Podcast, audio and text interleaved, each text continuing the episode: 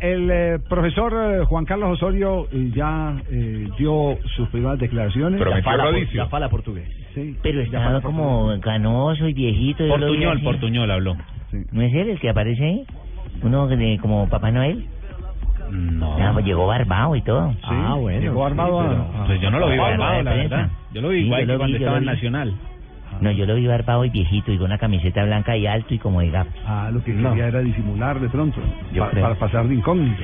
Ese es un, ese es un, ese es un, ¿cómo se llama esa, la mascota de Sao Paulo, Barbarita? Es ¿verdad? un muñeco, sí, es no, un muñeco, ese no es Osorio. Aquí están las palabras de Osorio, nuevo técnico del Sao Paulo.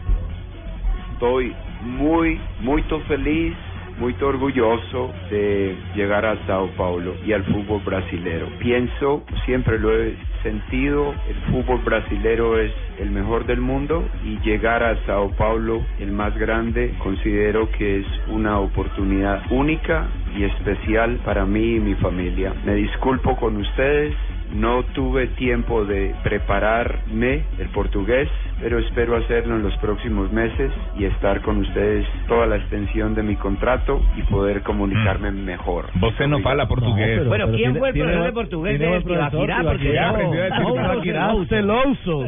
Boa tarde, ¿cómo va? ¿Todo bien? Hubiera dicho algo, o sea, hubiera aprendido algo, pero... No sé si no decir eso.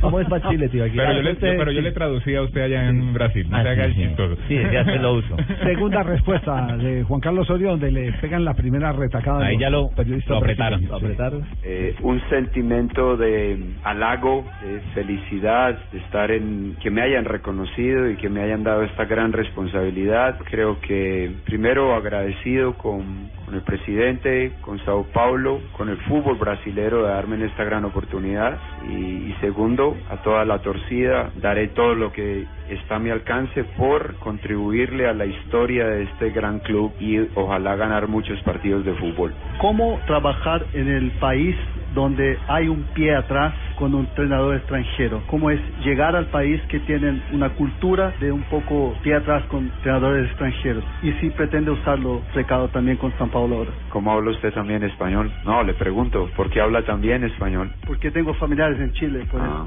gracias.